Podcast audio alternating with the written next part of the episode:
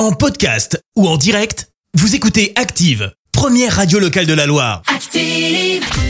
Active, c'est l'heure de questions de parents. Eh ben oui, on retrouve Alice pour répondre à toutes vos questions sur les préoccupations, l'éducation et la gestion du quotidien de vos enfants. Et aujourd'hui d'ailleurs, Alice va répondre à la question de Anthony, qui est papa de jumeaux de 7 ans.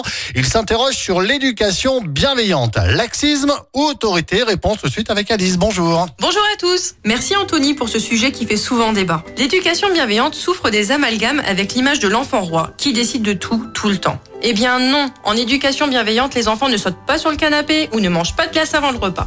Il faut savoir qu'un enfant grandit plus sereinement quand il sent que l'adulte est capable de lui dire non. Le tout avec l'éducation bienveillante, c'est de donner du sens à ce que l'on dit à l'enfant. Par exemple, c'est interdit car c'est dangereux. Quand il comprend le pourquoi du comment, l'enfant devient plus coopératif. On le rend ainsi actif et non plus passif, et ça, ça économise aussi des parents.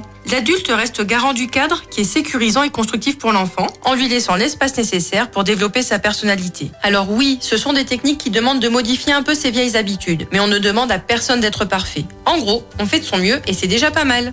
À très vite dans Questions de parents, et n'oubliez pas que vous pouvez m'adresser toutes vos questions sur activeradio.com. À très vite C'était Questions de parents, la chronique des familles avec Orchestra Andrézieux, enseigne puriculture et mode enfant.